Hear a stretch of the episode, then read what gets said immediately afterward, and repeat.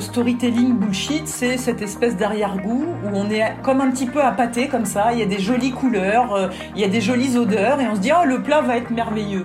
Et puis une fois qu'on a fini de le manger, on n'arrive pas trop à le digérer. Les éclairs du numérique, le face-à-face. Bonjour à tous et bienvenue dans le premier numéro des rendez-vous d'interview en one-to-one des éclaireurs du numérique. Et pour ce premier rendez-vous, je suis vraiment ravi d'accueillir Elodie Melzarek. Bonjour Elodie. Bonjour. Vous êtes sémiolinguiste, on va dire ce que c'est précisément. On vous accueille parce qu'il y a un livre qui vient de sortir qui est euh, le troisième, quatrième livre que vous sortez peut-être, non C'est ça? Oui, euh, tout à fait. Alors ça dépend. En fait, euh, juste avant, il y a Human Decoder, mais qui est un coffret de cartes, donc euh, avec un livret, hein, toutefois, mais ça dépend si vous considérez que c'est un livre ou pas. Donc soit troisième, soit quatrième, voilà. Puisqu'il y a la stratégie du caméléon aussi qui a fait parler oui, fait. qui était sorti en quoi? 2019, un truc comme ça. Exactement, oui, tout à fait. Et votre nouveau livre aux éditions Ayroll s'appelle Anti-Bullshit. Post-vérité, nudge, storytelling, quand les mots n'ont plus de sens et comment y remédier. Ça, c'est ce qui est écrit sur la pochette. Un petit mot d'abord de vous, parce que vous êtes sémiolinguiste. Moi, je croyais que la sémiologie, c'était l'étude des signes, donc les signes verbaux et non verbaux, et que finalement, il y avait de la linguistique à l'intérieur de la sémiologie. C'est pas exactement le cas, non? Ben, Si, en fait, vous avez raison. Alors, c'est vrai que, bon, en, fait, sémiologue, euh, c'est assez vaste, mais il y a plusieurs voies dans la sémiologie. Euh, il y a des voies qui sont un petit peu plus littéraires, et puis il y a des voies qui sont un peu plus linguistiques. Et moi, comme mon parcours a d'abord été en linguistique. Voilà, je me permets de, de mettre sémiolinguiste, mais euh, c'est vrai que ça, correspond parfois euh, à, des pratiques euh, un petit peu différentes. Mais bon, au global, vous l'avez tout à fait bien dit. L'analyse de la sémiologie, c'est l'analyse des signes au sens large. Donc c'est à la fois les signes qu'on produit dans la communication, la publicité, la politique, hein, les discours politiques. On va pouvoir en, reparler ensemble. Et puis c'est à la fois ce qu'on perçoit, donc le langage du corps. Enfin voilà, tous les types de langage verbaux ou symboliques. Alors c'est vrai que ce livre anti-bullshit, il est plus le livre d'une linguiste finalement, parce qu'il y a énormément de travail sur la, sur la langue, vraiment, parce que c'est là que se situe d'abord le bullshit. On pourrait imaginer qu'il y a un bullshit non verbal, mais enfin bon, ça c'est encore autre chose. En fait, le bullshit, c'est un mot qui est à peu près à la mode depuis une vingtaine d'années. Est-ce qu'on peut dire ça comme ça? Oui, alors euh, alors il y, avait beaucoup de choses dans ce que vous avez dit et, j'ai envie de, rebondir euh, dessus euh, sur sur le bullshit non verbal. Bah effectivement ça existe, hein, ça s'appelle le poker face et c'est assez génial parce que effectivement voilà quand il y a des gens qui sont en situation de bluff, on voit quand même des items non verbaux et comportementaux arriver. C'est vrai que là-dessus la stratégie du caméléon était un peu plus psychologique. Là c'est un travail un petit peu plus linguistique. Dans l'ouvrage, il y a différents types de visages hein, de ce bullshit, et c'est vrai que le premier chapitre commence directement par le premier visage du bullshit, c'est les mots. Et pourquoi aussi je vous parle de ça? Parce que la question que vous soulevez, euh, c'est vrai que c'est un terme qu'on entend beaucoup, qui est entre guillemets à la mode. Évidemment, le bullshit a toujours euh, existé, mais ce qui est intéressant, c'est que euh, il doit son entrée dans le dictionnaire d'Oxford en 2016 à l'arrivée de Donald Trump à la présidence, puisque c'est le jour de son investiture où effectivement effectivement, euh, il nous dit euh, ah c'est super, y a, beaucoup de gens euh, sont venus et quand on regarde les images des journalistes, effectivement, on voit qu'en gros il y a trois tondus et un pelé, et en plus il pleut, enfin bon, en gros il y a personne, donc c'est intéressant. le bullshit attendait son messie d'une certaine façon et Trump est arrivé, ça a été le messie vraiment qui a popularisé l'idée quoi. mais alors il, en, en, réalité ils le sont tous, mais c'est vrai que il est symptomatique d'un décrochage finalement entre la réalité telle qu'elle est racontée et telle qu'elle est perçue. Parce que c'est ça la définition du, bullshit en définitive, c'est quand euh, les mots qui sont lus, entendus, euh, perçus sont complètement en décalage par rapport à la réalité. Mais regardez, c'est vrai que ça a été pour moi passionnant cette euh, gestion du Covid euh, avec les masques. Moi, j'ai trouvé ça extraordinaire d'avoir des responsables gouvernementaux et notamment Emmanuel Macron qui nous disait oui, oui, il y a plein de masques et on n'a jamais été en rupture. Et de, l'autre côté, des soignants qui étaient obligés de s'habiller en sac poubelle pour aller voir les malades, etc. Et sans, sans moi, j'essaye de ne pas être dans le jugement moral, même si sur des cas comme celui que je viens de vous citer ce n'est pas facile, je le reconnais. Mais ce qui, ce qui m'a fasciné, c'est ça, c'est de me dire, mais finalement, ce décalage-là, on le vit en permanence. Parce que là, on parle de Donald Trump, mais le bullshit de la réclame, c'est-à-dire les, grandes heures de la publicité, années 50-60. C'est eh ce ben que j'allais vous dire, la, pub, c'est l'étalon du bullshit, en fait. Hein. Et exact, exactement. Donc ce décalage-là entre... Euh, la lessive qui lave plus blanc que blanc euh, et, la réalité de ce qu'on peut voir quand on est dans son linge, bon, bah, on y est déjà. Mais, mais je trouve ça fascinant parce que ce que j'ai voulu creuser, c'est comment se fait-il Comment expliquer que l'on soit aussi naïf et que l'on soit des grands enfants quelque part? Parce qu'on reste ces grands enfants-là très sensibles à certains types de signes, euh, la façon de raconter les histoires. C'est pour ça que le deuxième visage du bullshit, c'est notamment le storytelling. Hein, et, évidemment, j'en parle. Mais voilà, c'est ce départ-là, cette fascination. Euh, parce que moi-même, euh, voilà, je, suis une grande naïve et je me fais souvent avoir. Pour vous raconter cette anecdote, j'avais une amie, à un moment donné, me dit, il y avait un produit que je voulais acheter contre la cellulite, etc me dit mais pourquoi t'as acheté ça? J'écris mais il y a écrit ça fonctionne parce que c'était le c'est le slogan de la marque. Elle me dit mais t'es stupide ou quoi? Dis mais non mais si c'est écrit, enfin pour moi il y avait une espèce de d'éthique de la, marque ne peut pas raconter tout et n'importe quoi. Si elle écrit ça fonctionne, c'est que derrière il y a des études etc. Mais en fait on se rend compte que même pas. Mais il y a quand même aussi une magie performative. Parfois il suffit de le dire pour que ça fonctionne réellement. C'est tous ces mécanismes que j'ai souhaité euh, aborder. Hmm. On va en parler parce qu'en fait la différence entre le bullshit, vous l'avez évoqué, et puis le mensonge, c'est que le bullshit n'a rien à faire avec la vérité.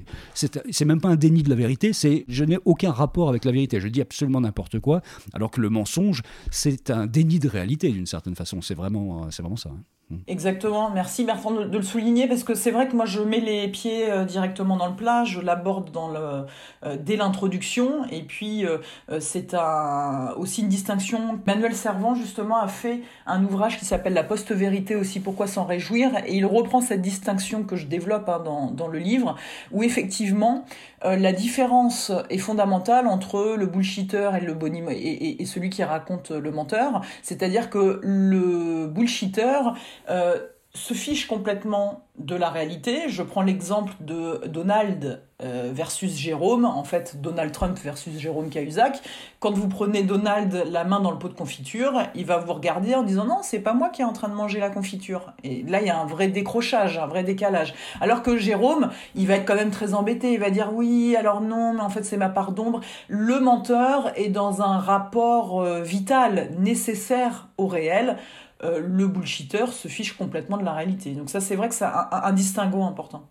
Vous expliquez qu'en fait, il y a un territoire, un terreau favorable au bullshit aujourd'hui, qui est la postmodernité. En fait, vous citez assez souvent euh, Michel Maffezoli, qui est un sociologue qui, il y a une trentaine d'années, a été le premier à théoriser l'idée qu'on allait sortir en fait de la grande période de l'individualisme des années 80 pour entrer dans une période de tribalisme, le temps des tribus, je crois qu'il avait appelé son bouquin comme oui, ça. Tout à fait, Et qu'on rentrait dans quelque chose d'autre qui s'appelle la postmodernité, qui a pas mal de, critères différents. Et ça, c'est propice en fait au développement en fait d'un nouveau mode de communication qui serait le bullshit. Pourquoi c'est propice en fait? C'est vrai que alors Michel Maffezoli est bien le premier effectivement à avoir conceptualisé euh, le temps des tribus. Euh, bon, en revanche, la postmodernité, il y a eu Lipovetsky avant, il y a eu Guy Debord, etc., qui, ont beaucoup travaillé sur ces, hmm. même euh, Baudrillard, hein, sur ces, sur ces questions-là. Mais ce qui est intéressant effectivement avec les travaux de Michel Maffesoli, c'est que il fait émerger certains types d'items, de marqueurs spécifiques qui permettent une compréhension de ce monde que nous vivons actuellement où les repères s'affaissent. C'est-à-dire que euh, tout ce qui est de l'ordre du très rationnel, du très cartésien, euh, la vérité, détenir la vérité, ce qu'il appelle la loi des pères. Donc les pères qui disent, voilà, il faut aller dans cette direction-là. C'est l'héritage de la, et la verticalité, l'héritage de la mm. philosophie des Lumières. Bon, bah aujourd'hui, on est plutôt dans une époque où il n'y a plus la vérité, mais des vérités. La loi des pères a été remplacée par la loi des frères, comme, euh, comme il nous l'explique bien, et on est sur des raisonnements qui effectivement sont, moins rationnels, euh, plus, plus émotionnels, mais encore une fois sans jugement moral. Il ne s'agit pas de dire est-ce que c'est bien, est-ce que c'est mal. Euh, il y a des choses qui sont très bien dans l'horizontalité et des choses qui sont moins bien, euh, dans la verticalité aussi. En tous les cas, il est certain que cette époque que nous vivons actuellement, comme c'est Gramsci qui disait d'ailleurs, c'est toujours dans, entre les deux mondes que les monstres euh, sortent. Bah, on est dans cette époque-là assez monstrueuse de ce point de vue-là, puisque euh, on sait pas trop où on va, euh, on sait ce qu'on quitte, mais on sait pas ce qu'on va trouver. Mais en même temps, l'étymologie du mot monstre, c'est la monstration, c'est-à-dire montrer. Donc moi, je trouve ça passionnant cette époque aussi là-dessus, sur cette dynamique de il y a des choses qui se révèlent quand même. Il y a des choses qui se disent, qui se disent, qui s'entendaient pas avant. Et, les masques, on porte beaucoup de masques et paradoxalement, les masques tombent aussi d'une certaine, d'une certaine façon. Donc, il y a une dynamique très, très excitante. C'est l'époque que l'on vit, euh, que l'on vit euh, actuellement. Euh, on est en train de bouger, on est en train de changer de paradigme. Ça, c'est un mot qu'on entend aussi, aussi beaucoup. il est tout à fait juste et le bullshit prospère puisque dans ce changement de paradigme, c'est moins la vérité qui compte que les vérités et surtout ma vérité. Euh, mais il m'a semblé intéressant de renouer avec une autre philosophie du langage, euh, c'est-à-dire peut-être moins, euh, je vais dire un gros mot, mais sématurgique, c'est-à-dire un rapport au langage où c'est moins l'homme qui façonne ses propres mots et son rapport au monde, hein, c'est ça l'homme sématurge, c'est celui qui va créer ses outils, qui va construire les mots, mais d'être plutôt dans une sémiomitie, c'est-à-dire de pouvoir se reconnecter euh, finalement euh, au mythe, euh, mais aussi au mythe fondateur qui nous habite nous-mêmes. Hein. Chacun d'entre nous, on est porteur de mythes, et on peut y accéder notamment à travers les mots, quand on, on retrouve le souffle originel, l'étymologie du mot, quand on retrouve aussi son histoire, bah, voilà, il y a des résonances, il y, a des, y a des univers de sens qui peuvent se retrouver et je défends vraiment l'idée selon laquelle le sens ne peut pas être seulement une lecture analytique et scientifique comme c'est le cas dans, de, dans des disciplines linguistiques comme la sémantique par exemple qui va analyser le sens des mots. Mais le sens avec un grand S c'est aussi le sens qui nous habite, euh, c'est aussi euh, cette vision, euh, je vais dire, le un, grand mot, mais peut-être un peu plus transcendantal, c'est-à-dire de sortir euh, quelque part de... Ce qu'on appelle les mythes, en fait. Exactement, voilà, exactement. Comment la, mythologie, alors pas au sens de Roland Barthes, hein, parce que justement Roland Barthes est, un sémiologue merveilleux, il a fait un travail de déconstruction en montrant comment euh, les, mythologies sont des discours construits, des discours construits par euh, les politiques, les publicitaires, etc mais là de renouer avec euh, euh, des mythes fondateurs euh, qui sont une sorte d'anthropologie structurale, ce que défend Gilbert Durand et Henri Corbin, hein, deux de, grands penseurs anthropologues sur cette question-là, de l'imaginaire. Et c'est vrai que un des marqueurs de la postmodernité, c'est le fait que l'imaginaire ne soit pas relégué au second plan d'un certain cartésianisme. Et un des marqueurs typiques, c'est qu'on passe autant de temps aujourd'hui sur Netflix que dans notre vraie vie. Bon bah vraisemblablement, on, on est aujourd'hui aujourd'hui aussi à l'aise dans les univers fictifs pour le meilleur et pour le pire que euh, dans, le, le, dans la vraie réalité telle que en parlaient euh, les, philosophes de, de, la, des, Lumières. Euh, bon, voilà, là-dessus, on est aussi en train d'évoluer, mais c'est pour ça que le bullshit prospère, parce que finalement, le, bullshit se nourrit aussi de la fiction, mais une fiction, encore une fois, j'insiste là-dessus, parce que c'est le, vrai décalage. Désolé si je prends un petit peu de temps, mais la, vraie fiction, il y a la fiction bullshit, c'est-à-dire celle qui est neuneux, des zozotes et qui nous fait, qui, qui est davantage dans un sémio-capitalisme. Hein, je reprends cette notion de Franco Berardi, c'est-à-dire nous faire acheter des produits. Mais une vraie fiction, c'est plutôt dans le sens du monomythe de Joseph Campbell, c'est-à-dire une structure anthropologique qui nous habite et qui nous apporte de la joie, qui nous met en mouvement. On vit dans un monde de plus en plus fictionnel. Il suffit d'ouvrir Netflix et de voir un petit peu ce qui est proposé. C'est-à-dire qu'on propose que des mondes, des échappatoires euh, fictionnels. Est-ce qu'ils sont si fictionnels, Bertrand? Parce que c'est une vraie question. parce que quand on voit The Walking Dead et tout ça, moi j'ai trouvé ça génial de me dire tiens, on est en période de Covid. Il y a des gens qui se font vacciner, pas vacciner. Puis on voit des, zombies un peu partout. Je me dis mais quelle métaphore euh, C'est extraordinaire de voir ça aussi comme une métaphore de notre époque. Et Squid Game, euh, par exemple, on peut très bien le lire comme une, aussi une représentation analogique de la manière dont le monde du travail fonctionne.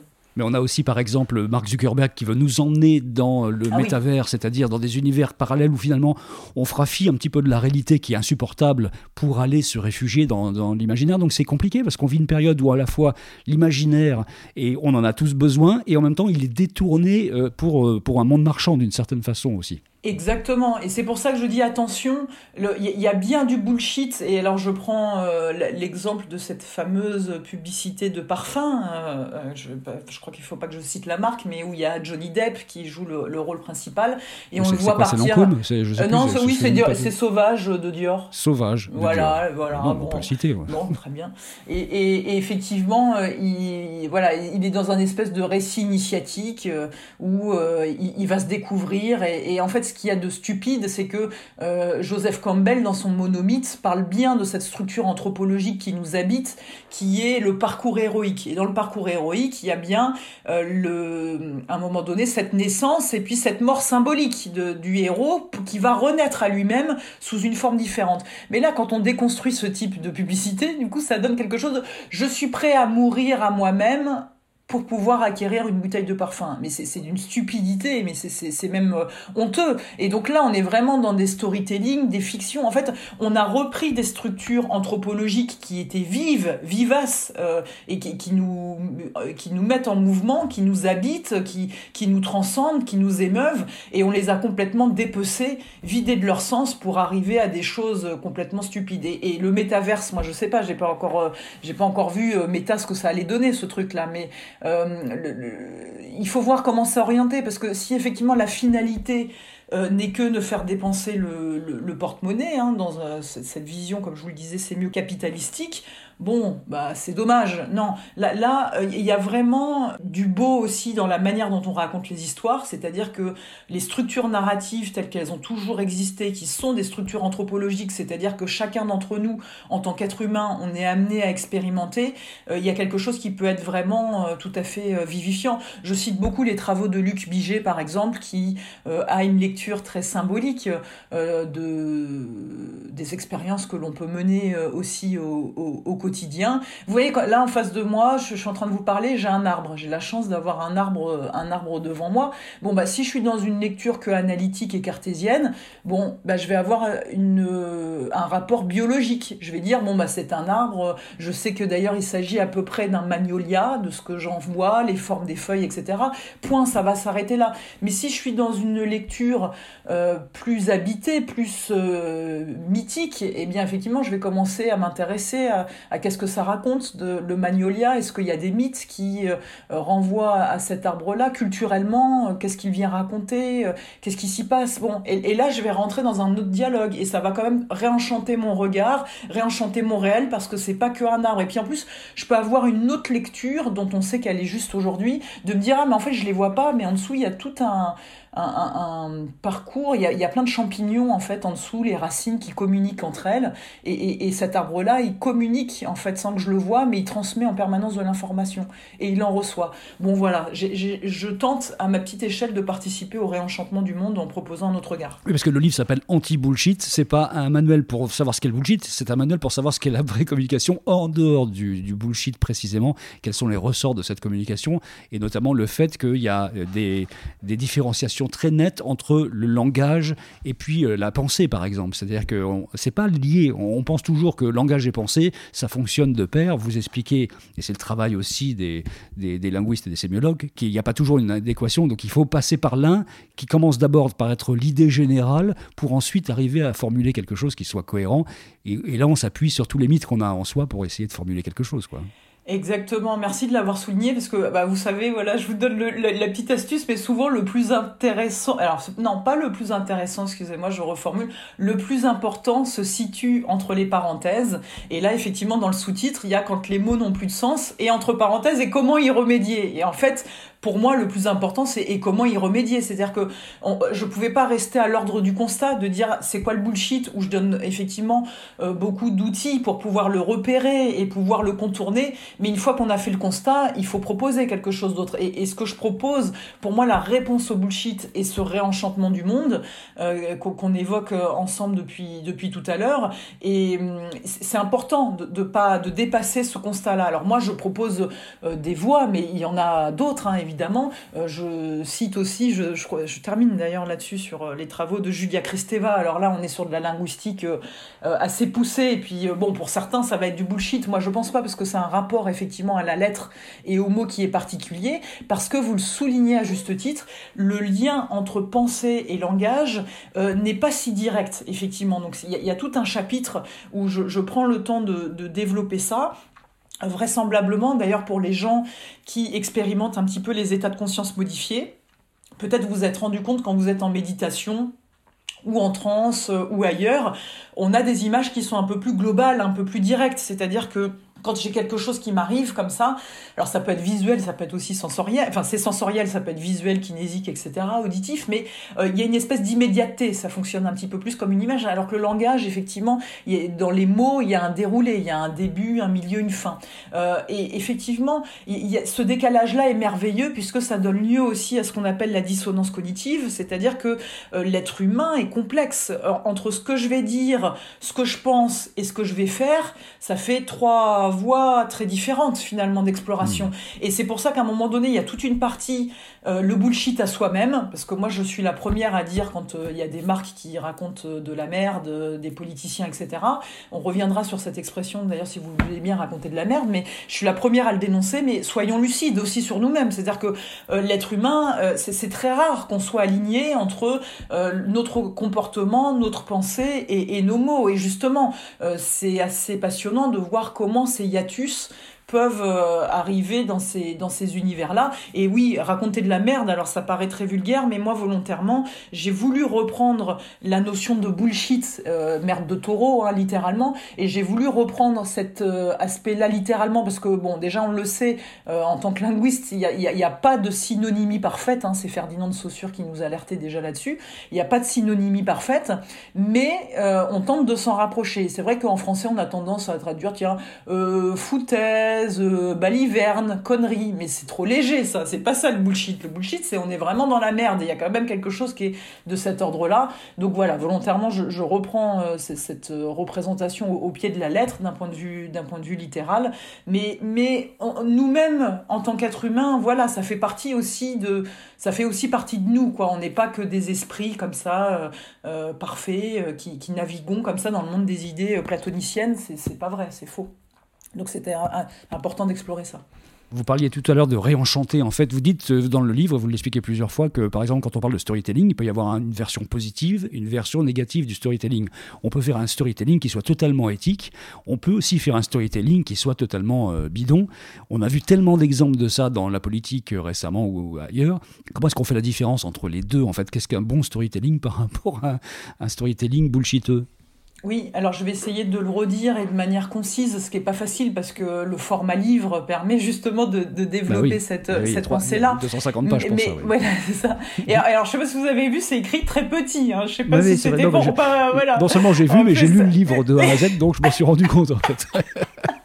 c'est le seul petit reproche que j'ai. C'est vrai que je trouve que les, les, les caractères. Enfin, il, de fait, il est assez dense, en fait. C'est vrai que ça hmm. fait. Oui, puis il y a beaucoup de schémas, il y a beaucoup de choses comme ça. Voilà, c'est ça. Bon, voilà, c'est le. J'aurais voulu qu'il soit un peu plus aéré, mais bon, c'est pas grave. Au moins, les gens ont de la matière. Euh, hmm. Ils savent pourquoi ils payent 22 euros. Bon, bref. Euh, donc, je vais essayer d'être euh, la plus efficace possible sur cette question-là. J'ai presque envie d'ailleurs de pas être très analytique dans la réponse que je vais vous faire. Euh, le storytelling bullshit, c'est cette espèce d'arrière-goût où on est comme un petit peu appâté comme ça. Il y a des jolies couleurs, il y a des jolies odeurs et on se dit oh le plat va être merveilleux. Et puis une fois qu'on a fini de le manger, on n'arrive pas trop à le digérer. C'est un peu ça le, bullshit fumeux, le storytelling fumeux. Euh, il est pernicieux dans le sens où on a quand même été happé parce que ces structures narratives anthropologiques, comme je vous le disais, qui utilisent des ressorts euh, dont certaines parties de notre cerveau euh, en raffolent, elles, adorent ça et les hypnotiseurs le savent bien. Par exemple, l'utilisation de la métaphore. Hein. il y a toute une partie sur le, le, les apports de la métaphore et, comment euh, notre cerveau, notamment les parties limbiques et archaïques, adore entendre ces histoires-là, adore entendre les métaphores. Euh, donc il y a une facilité comme ça à pâter euh, en utilisant euh, ce type de, ressort. Le hic, c'est quand derrière, euh, finalement, vous pensez vraiment manger, puis vous allez au McDo, en fait, vous avez l'impression que le burger, il est très bon, et puis en fait, euh, deux heures après ou une heure trente après, vous avez encore faim. Donc en fait, vous avez mangé de l'air et des choses qui n'étaient pas forcément très saines.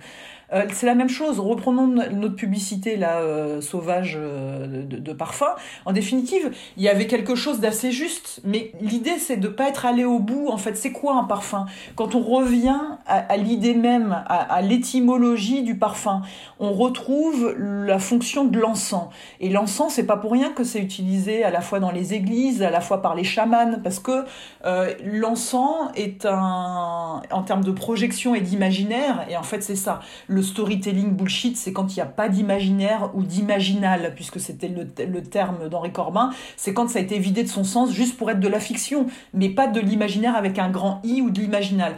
L'encens euh, dans les religions sert à faciliter la connexion de l'âme avec quelque chose qui nous dépasse. Eh bien, le rôle de l'encens, c'est ça. Donc, il y a quelque chose de juste quand euh, Johnny Depp passe par ces différents circuits du monomythe, il se meurt à lui-même et il se reconnecte à autre chose chez lui qui est grandi, la structure est juste mais simplement, euh, on ne on parle pas de qu'est-ce que c'est que l'encens, on revient pas sur euh, la dimension euh, de, du parfum, et on reste juste sur vendre une bouteille de parfum. Donc tout ça fait que il y a, c'est comme un soufflet qui tombe à plat. on croit qu'on va être nourri, on croit qu'on va être habité par du sens, on croit que ça va nous apporter quelque chose, comme l'encens pourrait nous apporter quelque chose à notre corps, mais en fait ça tombe un petit peu à plat.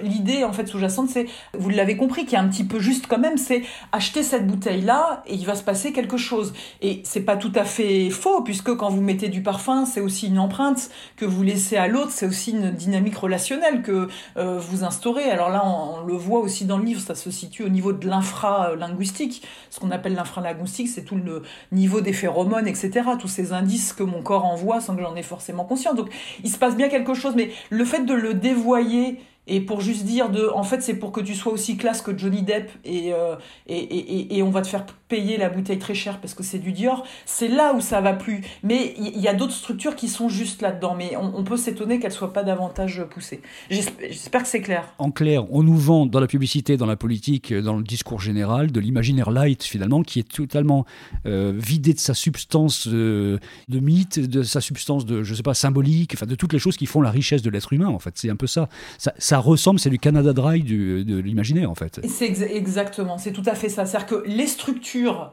sont là, prêtes à accueillir quelque chose qui, est plus grand, qui est de l'ordre du sens, mais en définitive, c'est très pauvre ce qu'on qu'on retrouve euh, in fine. Mais comme il y a quand même ces structures euh, anthropologiques fortes, eh bien, on reste quand même appelé, et il y a quelque chose qui est captivant, effectivement, euh, dans ces, dans ces, dynamiques, ces dynamiques relationnelles.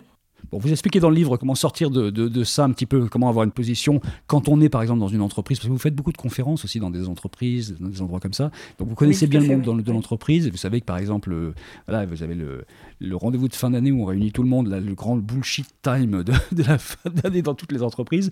Mais en même temps, il faut aussi reconnecter les gens sur une communication qui soit engageante et que l'imaginaire à deux balles, ça paye pas éternellement. Donc il faut aussi revenir vers ça. Mais évidemment, c'est-à-dire que moi, le nombre de fois, vous pouvez pas savoir où ça m'est arrivé de rentrer dans une entreprise et euh, il y a eu une mode à un moment donné, on mettait les mots, vous savez, les, les valeurs. Voilà, les valeurs, on les mettait sur les murs. Voilà, on les met sur les murs comme ça, comme pour bien s'en rappeler. Se Vous ne savez pas que, c'était impossible, ils l'ont fait, euh, Mark Twain. Exactement. Alors, ce qui est un peu terrible, et j'en parle aussi dans le livre, c'est que euh, il y a une espèce de conjuration hein, euh, des signes. C'est-à-dire qu'on a tendance à convoquer d'autant plus les signes qu'on n'a pas soi-même. Hmm. Mais parce qu'ils ont un pouvoir magique et on est bien conscient, euh, de, enfin plus ou moins conscient de ce pouvoir magique des mots-là. Mais donc on a tendance à utiliser ceux qu'on n'a pas en se disant, bah du coup si je les ai avec moi et si je les utilise, ils seront un petit peu plus présents. c'est pas aussi simple. Mais du coup il y a eu cette mode où effectivement on voyait les, les valeurs sur les murs euh, et parfois, c'était tellement en décalage que ça en devient soit risible quand c'est pas dramatique, effectivement. Euh, donc, mais c'est mais en même temps bon moi je, si c'était pas le cas j'aurais pas de boulot aujourd'hui donc euh, tant mieux que ce soit comme ça. Je, suis lucide et honnête mais c'est vrai que c'est un vrai enjeu de l'entreprise notamment euh, à l'heure de la raison d'être l'entreprise à mission que de se reconnecter à qui elle est réellement qu'est-ce qu'elle veut raconter pourquoi euh, est-ce que les gens s'assemblent à l'intérieur de cette entreprise qu'est-ce qui la met en mouvement qu'est-ce qui l'enthousiasme. Je rappelle que l'étymologie de l'enthousiasme et c'est Luc Biget aussi qui nous le rappelle entheos Hein, en Dieu, c'est-à-dire comment on se reconnecte à ce Dieu qui est en nous, euh, qui est en nous là, qu'est-ce qui nous met en mouvement. Euh, bah, c'est sûr que si on n'a pas fait ce travail d'introspection et de lucidité, parce que c'est pas facile aussi de voir parfois euh, qu'est-ce qui se passe en entreprise, bah on va pas aller bien loin. Et il suffit pas juste de mettre des mots parce qu'ils font beau, sinon ça s'appelle de la langue de bois, qui est un des ressorts hein, aussi du bullshit. Bon, on pourrait imaginer que ça pourrait s'améliorer. Tout le monde va lire votre livre, la communication va changer, ça y est, c'est fini, on sort du bullshit. Il y a un petit problème de base quand même, c'est que depuis quelques décennies maintenant, on n'a plus confiance. On n'a plus confiance en l'idée du progrès, on n'a plus confiance dans les hommes politiques, on n'a plus confiance dans un certain nombre d'entreprises parce qu'il y a eu trop de scandales. Et c'est cette crise de confiance qui fait que le bullshit est malheureusement parti pour euh, prospérer pendant un petit moment encore. Hein. Oui, alors c'est assez juste. Hein. C'est vrai que le, manque de confiance, j'en parle d'ailleurs à un moment donné, je cite les travaux d'Alain Perfit sur la, société, euh, la société de défiance hein, qui euh, euh, repris par deux économistes, Algan et Cahuc, et qui reprennent justement cette, cette notion développée par Alain Perfit sur la société de défiance. Donc ça, c'est sûr que le manque de confiance, c'est le terreau du bullshit. Hein. alors, je suis peut-être moins pessimiste, j'en sais rien. Est-ce que c'est amené à perdurer? J'ai l'impression que comme on est à un moment où tout s'effondre, tout se fait la malle, bah c'est le moment où justement on va pouvoir recréer autre chose, je l'espère en tous les cas. Mais parce que je suis pas. Oui, parce qu'on est dans un grand moment de déconstruction en fait. Là, c'est ils, en avaient rêvé dans les années 70 et finalement ça se fait aujourd'hui. Tout se déconstruit en fait. Hein. Tout se déconstruit, mais et, merci de le souligner parce que je l'évoque également. Euh, l'ère de Foucault, Derrida, etc. Euh, permet d'être dans le relativisme, mais une fois qu'on est dans le relativisme à tout craint, qu'on a dit bah chacun a sa vérité point, euh, ça permet pas d'aller plus loin puisqu'il y a des vérités qui sont complètement antinomique, donc il, suffit pas de rester que sur ses positions, il faut quand même euh, trouver ce qui nous dépasse et ce qui est hors de soi, ce qui nous rassemble. Donc euh, bon, moi je, trouve quand même que euh, pour côtoyer un certain nombre de dirigeants d'entreprise, il y a quand même une certaine élévation des niveaux de conscience. Bon, moi, c'est vrai que c'est un thème que j'aime beaucoup, euh, que j'expérimente par ailleurs, mais vous voyez, euh, la dernière fois, j'étais dans un grand rassemblement, il y avait 5000 euh, dirigeants d'entreprise, et il y avait plusieurs ateliers possibles, hein, la blockchain, l'intelligence artificielle, tout ça, mais il y avait aussi des ateliers chamaniques, ben, vous pouvez pas savoir le nombre de dirigeants qui, qui sont partis, qui sont partis là-dessus, et j'ai trouvé ça génial, parce que je me suis dit, mais ne serait-ce qu'il y a 10 ans ou il y a 15 ans, mais je pense que ça aurait été complètement différent. Donc j'ai quand même l'impression que, oui, comme disait Hartmut Rosa, il y a une accélération du temps, mais que cette accélération du temps est aussi une accélération de l'information. Et quelque part, euh, peut-être qu'on va profiter et qu'on va se réveiller un petit peu de, de, de, de, ces cataclysmes qu'on voit autour de nous-mêmes, mais ne serait-ce que d'un point de vue écologique. Mais, bon, à la limite, je m'en fous. Moi, de toute façon, je serai plus là après. J'ai pas de gosse. C'est pas grave. c'est pas. Moi, j'ai fait. Ah, mon... ça. Pas... exactement. Moi, j'ai fait mon job. J'ai écrit. Euh, mais j'espère que ça va inspirer les gens. Voilà. Et chacun, chacun fait à sa petite euh, échelle. Quoi. Non, mais vous avez raison parce que c'est vrai que chaque jour qui passe, on, est dans une société où la, pensée de Malraux devient de plus en plus probante. Oui, en fait. C'est-à-dire qu'on est un animal religieux et il y a un retour en force du religieux dans le bon sens du terme aussi, pas que dans le mauvais, qui est cette aspiration à, quelque chose de transcendantal qui va tuer le bullshit potentiellement. Qui n'est pas, oui d'ailleurs, et merci, et qui n'est pas que le religieux, qui est surtout le sacré, en définitive, c'est ça. Mmh. et je, d'ailleurs, on parlait de Michel Maffesoli qui a écrit la, nostalgie du sacré, hein, le retour du sacré. Effectivement, c'est pas du religieux, mais c'est vraiment la, dimension sacrée des mots, des lieux, de qu'est-ce, qu'est-ce que ces signes qui nous entourent viennent nous raconter, mais dans un sens profond. Euh, effectivement, moi, ça a été ça le, point de départ. Et ça fait penser à la chanson de Souchon, en fait, full sentimental. Hein. regardez comment on nous parle, c'est vraiment ça. C'est qu'on nous parle vraiment pas à la hauteur de ce qu'on est en tant qu'être humain. Exact. Il, a tout dit là, hein, vraiment. Tout à fait. Mais c'est exactement ça. C'est exactement ça. On nous infantilise, mais on ne nous mm. permet pas d'ailleurs d'avoir le regard neuf de l'enfant qui s'émerveille mm. sur le monde. C'est tout à fait ça. Et en même temps, quand on fait de la bonne communication, de la communication incarnée, il faut aussi s'adresser un peu à un enfant de 4 ans pour lui raconter une vraie histoire, mais une vraie histoire euh, pas bullshiteuse. Il faut aussi s'adresser quand même euh, à quelque chose de très enfantin en soi. Exactement, l'émerveillement de l'enfant, c'est pour moi le même regard que, admettons, euh, on serait un extraterrestre et puis on arriverait sur Terre, mais sans en avoir tous les bagages culturels et, toutes les limitations aussi. C'est cette espèce de regard premier, de regard vierge, qui, qui me semble assez primordial et qui permet justement de déceler toutes les, toutes les incohérences quand on voit certaines communications gouvernementales par exemple. S'obliger à avoir ce regard-là, c'est très intéressant parce que ça nous permet de faire ressortir les postulats, c'est-à-dire les énoncés implicites qui sont présents dans la communication mais qui ne sont jamais prononcés. Ça permet de les faire ressortir de manière beaucoup plus efficace. C'est ça le travail d'ailleurs du sémiologue. parce que le sens du langage est parfois entre les mots, bien sûr, évidemment. Et j'ai même envie de dire, il n'est que entre les lignes et entre les mots, exactement. Ça, c'est très lacanien, en fait, aussi. Comme ah, mais c'est pour ça que je termine par Kristeva hein, dans le livre, hein, c'est clair, c'est une, enfant de Lacan. J'ai envie de vous poser une dernière question. Vous avez fait des, chroniques sur LCI euh, il y a quelques temps, là, euh, et en fait, votre discipline n'est pas représentée dans les médias du tout. Euh, il y a d'un côté Clément Viktorovitch qui décrypte, lui, d'une certaine façon, c'est de la, rhétorique. Mais votre science à vous, elle n'est pas utilisée aujourd'hui pour les élections présidentielles où on est dans un royaume de bullshit absolu. On aurait besoin de gens comme vous qui viennent régulièrement décrypter un petit peu tout ça avec une vision sémiologique et linguistique, en fait. Non? Alors moi, oui, bah je peux que acquiescer et aller dans votre sens. La dernière fois, effectivement, j'étais chez Jean-Marc Morandini et c'est ce que je disais. Je disais, mais quand même, je peux que m'étonner qu'il y ait des débats d'idées sans qu'il y ait jamais de sémiologue, de sociologue euh, ou de philosophe il y en a très peu finalement. Mm. Euh, c'est assez, c'est assez navrant.